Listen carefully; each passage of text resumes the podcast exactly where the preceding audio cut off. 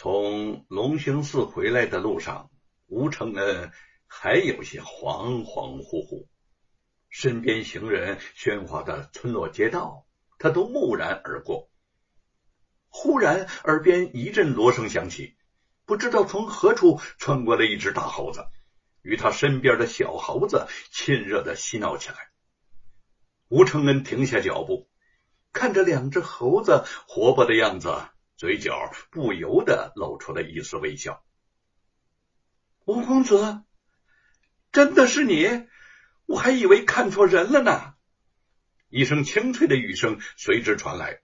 吴承恩抬头一看，竟是玉凤在满脸含笑的望着自己，在他身边的正是牛忠。吴承恩使劲揉了揉眼睛，一时就不相信这是真的。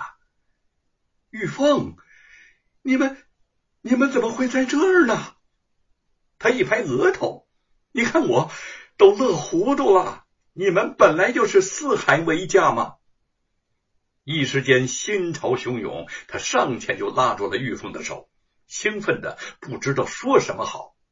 许久不见，她瘦了，也更漂亮了。看来的确是缘分未尽，上天才会让他们再次重逢。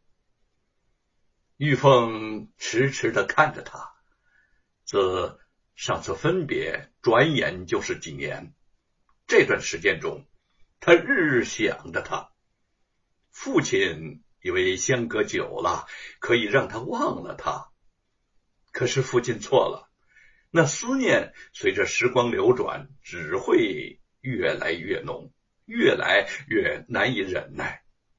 他嗓音颤抖的说：“吴公子，能够再见到你，真是太好了。”牛忠故意不去看这对年轻人久别重逢的场面，只望着和大猴子嬉闹的小猴子。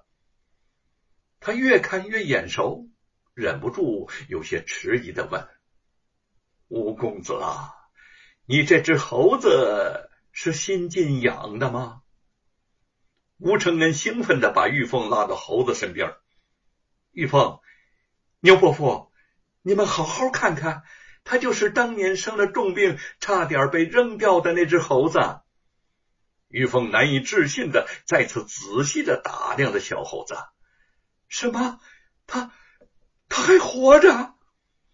牛忠也很意外，没想到，真没想到啊！我们父女还以为他早就不在世间了呢。玉凤抱起了小猴子，亲了又亲。小猴啊，你还认得我吗？我们是一家人呐！小猴子望着玉凤，大叫了几声，叫得玉凤泪如雨下。牛忠感慨之极：“吴公子，感谢你救治了小猴啊！没有你，恐怕他早就化成泥土了。”吴公子菩萨心肠，我们父女替小猴谢谢你了。你比我们妇女和猴子还有缘呐！多年漂泊不定的生活，风餐露宿，让牛忠的脸上颇显风霜之色。吴承恩默默的打量着玉凤，玉凤的脸上虽然因见到他而神采奕奕，但憔悴的身形和衣裳的补丁却清楚的告诉了他，他。吃了不少的苦，吴承恩心里一酸，说：“既然我们又遇到了一起，我们都那么的喜爱猴子，你和牛伯父就住到我家吧，也算有个落脚之地，这样也好让我可以多照应你们。”玉凤心有所动，悄悄瞥了一眼牛忠，牛忠有些犹豫，那。那可能会给你添不少的麻烦呐？怎么会呢？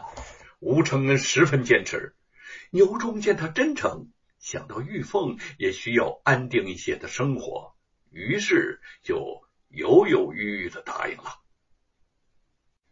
吴承恩非常高兴，忙着帮他们收拾卖艺的道具，还很高兴的说：“玉凤，我不能让你再受飘零之苦了，你嫂嫂呢也会喜欢你的。”玉凤的心中一惊，他迅速的抬起头来，扫了吴承恩一眼：“怎么，他，他竟成亲了吗？”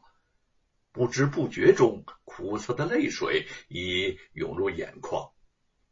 他忽然想抢回吴承恩手中的东西，和父亲就此走得远远的，再也不要见到他了。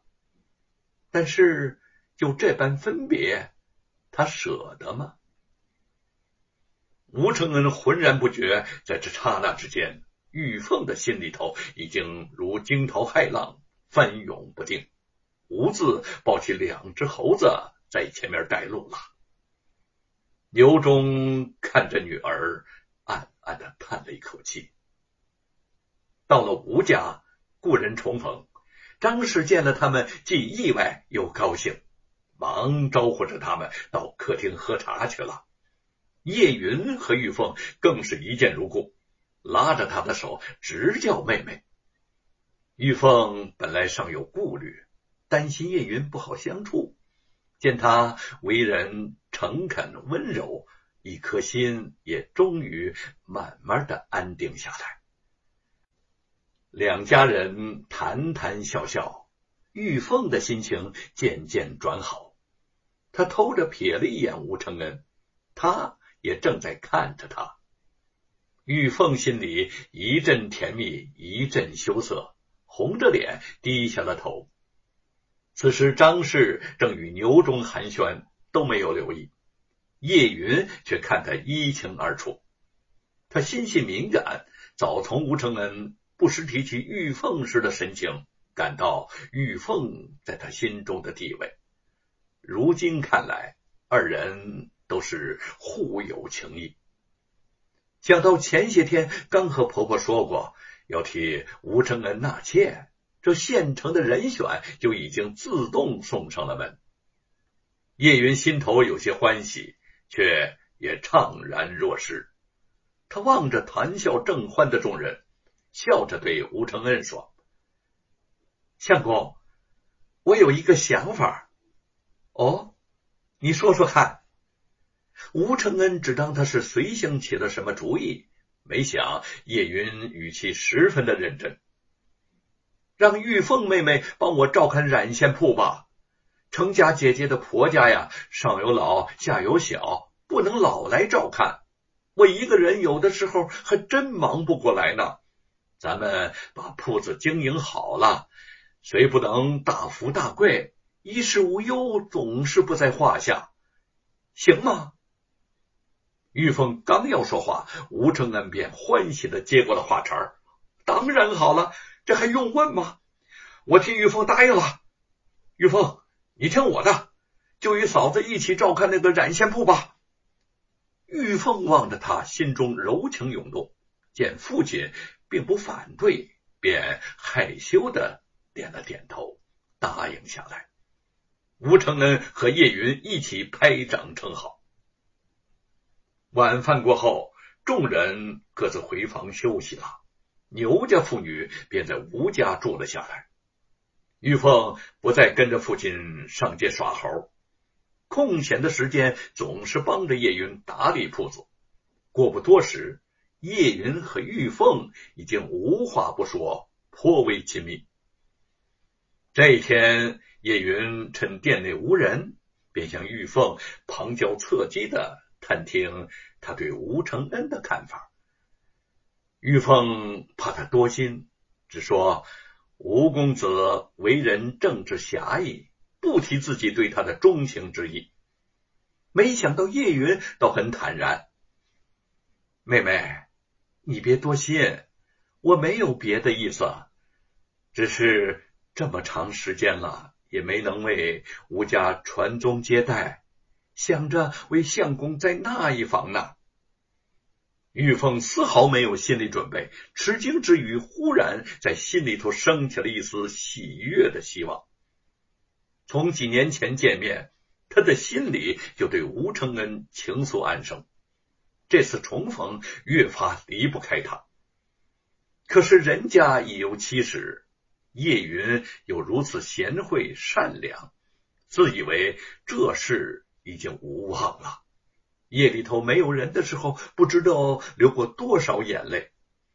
哪成想还有这般峰回路转的一天？就算是做妾，他也是非他不嫁的。